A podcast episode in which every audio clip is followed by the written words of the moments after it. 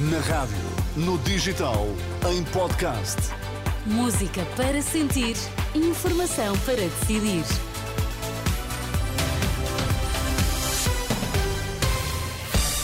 Notícias na Renascença, para já os títulos em destaque. Prisão preventiva para Fernando Madureira, líder dos Super Dragões, no processo pretoriano. A Nigéria do José Peseiro está na final da Taça das Nações Africanas, venceu no desempate por penaltis. Boa noite. Fernando Madureira fica em prisão preventiva. As medidas de coação no âmbito da Operação Pretoriano acabam de ser conhecidas. Para além do líder da claque Super Dragões, o juiz eh, decretou também a prisão preventiva para Hugo Carneiro, da mesma claque. Já Vítor Catão, antigo presidente do Clube São Pedro da Cova, fica em prisão domiciliária.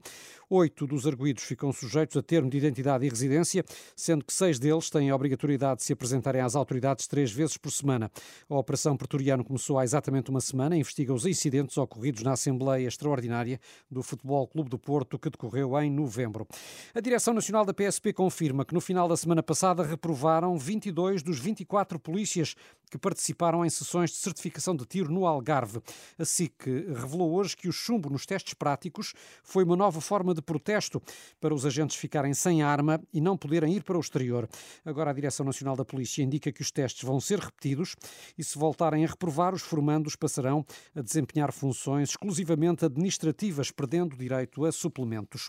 Foi, entretanto, desconvocada a manifestação de apoio aos 44 agentes do grupo operacional que foi extinto e que era uma manifestação prevista para amanhã junto à sede do Corpo de Intervenção em Lisboa.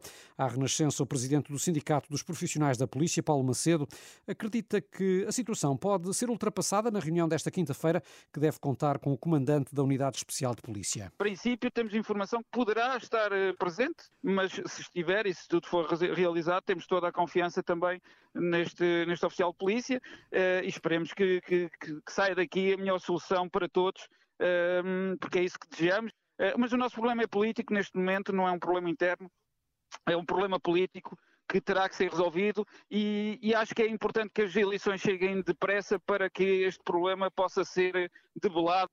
Paulo Macedo, do Sindicato dos Profissionais da Polícia, ouvido pela jornalista Fátima Casanova. E o governo garante que estava em plenitude de funções quando aumentou os agentes dos serviços secretos e da Judiciária, é o que se pode ler num comunicado divulgado esta tarde pelo gabinete de António Costa, na sequência de notícias sobre o calendário da revisão dos regimes ou de medidas de valorização de diversas carreiras da administração pública.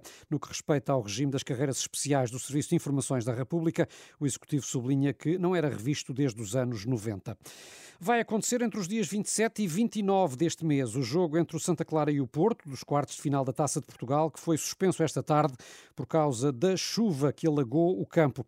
O jogo foi interrompido ao minuto 27, quando ainda não havia golos, e será a partir desse minuto eh, que o jogo será reatado no final deste mês.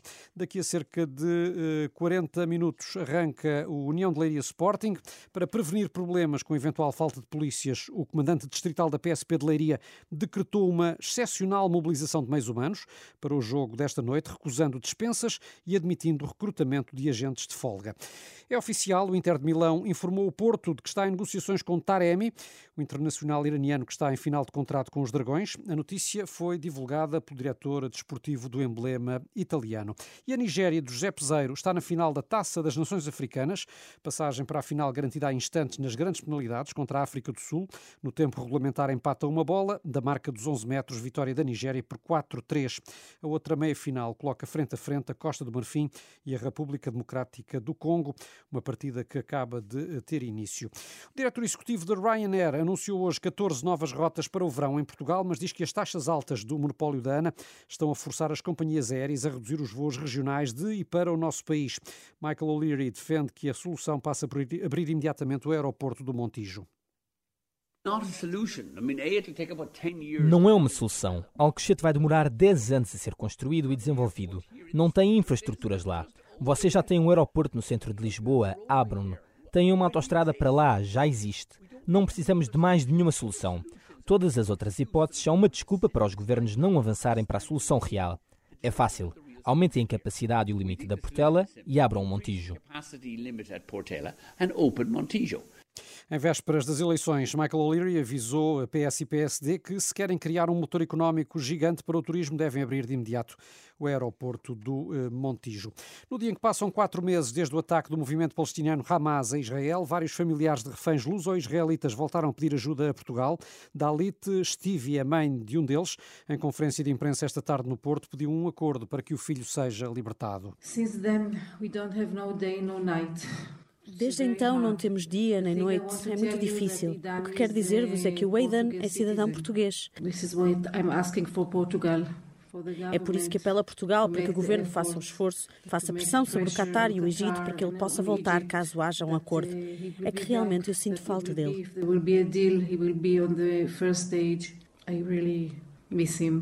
O pedido da mãe de um dos reféns luso-israelitas em cativeiro em Gaza. Recordo que o ataque do Hamas a Israel ocorreu a 7 de outubro, há precisamente quatro meses. De acordo com o um relatório interno de Israel, já terão morrido cerca de 30 dos 136 reféns ainda sequestrados. Israel rejeita, entretanto, o plano do Hamas para um cessar-fogo na faixa de Gaza. O primeiro-ministro Benjamin Netanyahu disse esta tarde em conferência de imprensa que as exigências do grupo palestiniano são delirantes. O Hamas propõe um plano em três fases que prevê troca de prisioneiros e retirada total das forças forças israelitas da faixa de Gaza. O líder do LIVRE propõe um aumento de impostos sobre os imóveis de luxo e, com essa verba, ajudar os jovens a comprar casa. No debate desta tarde na CNN com o presidente da Iniciativa Liberal, Rui Tavares sugeriu que o Estado assuma parte da entrada paga pelos jovens. O mercado, neste momento, está todo dirigido para o segmento de luxo. O que nós defendemos é uma fiscalidade que, nesse segmento, com uma sobretaxa de IMT, nomeadamente para quem nunca contribuiu para o fisco em Portugal, possa arrefecer o mercado e utilizar esse dinheiro para investir na criação de um segmento, precisamente jovem, classe média baixa. Como é que se faz isso? Com o programa Ajuda de Casa, que é uma copropriedade do, uh, do indivíduo e de um fundo público na entrada para o banco. Porque hoje em dia os jovens têm medo de se querer entrar num banco para pedir um crédito. E assim já têm a entrada. E essa entrada é uma parte detida por um fundo público que valoriza, que depois, quando a casa valoriza, vai ajudar outros e enquanto esse dinheiro não está devolvido, há certas condições que se podem colocar. Rui Tavares reforçou ainda a necessidade de haver 10% de parque público de habitação até ao final da próxima legislatura.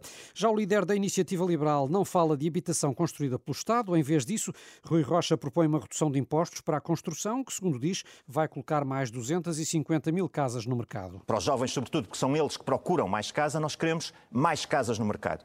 Objetivo 250 mil. Como é que fazemos isso? Licenciamentos muito mais rápidos. Hoje em dia pode demorar três anos a licenciar a construção de uma casa. Não pode ser.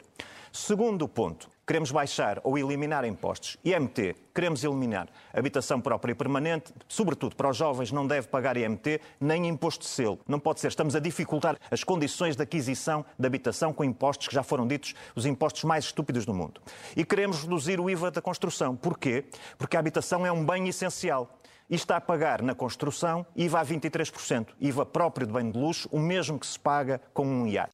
Este frente a frente entre a Iniciativa Liberal e o Livre foi o único agendado para hoje. O PCP acusa Luís Montenegro de querer fugir ao debate com Paulo Raimundo, em causa a intenção da Aliança Democrática de se fazer representar pelo líder do CDS, Nuno Melo, nos debates com a CDU e com o Livre. Em comunicado, o Partido Comunista afirma que, depois de acordado um modelo de debates entre as televisões e os partidos, o PSD e o seu presidente querem agora esconder-se atrás de pretextos para não serem confrontados com o seu papel no período da Troika e a ausência de respostas aos problemas do país. A AD já respondeu, garantindo que a ausência de Luís Montenegro nos confrontos com a CDU e o LIVRE já tinha sido previamente acertada e que nenhum debate foi recusado, nem na televisão nem na rádio. De resto, já hoje Luís Montenegro criticou o secretário-geral do PS por recusar participar num frente a frente nas rádios. Pedro Nuno Santos apenas aceitou um debate com todos os partidos com assento parlamentar, que está agendado para o próximo dia 26.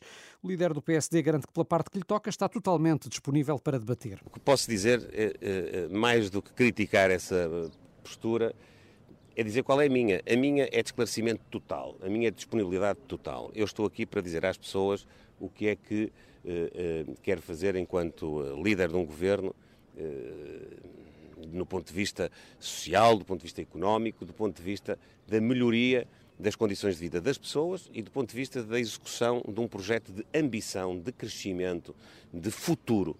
Eh, todas as oportunidades são boas, mas cada um tem a sua, enfim, a sua agenda, a sua estratégia. Luís Montenegro, que hoje almoçou com o cardeal Dom Américo Aguiar, o bispo de Setúbal defendeu que a Igreja não pode ficar fora da política e garantiu que vai empenhar-se no apelo ao voto. Amanhã o bispo almoça com a cabeça de lista do PS, Ana Catarina Mendes.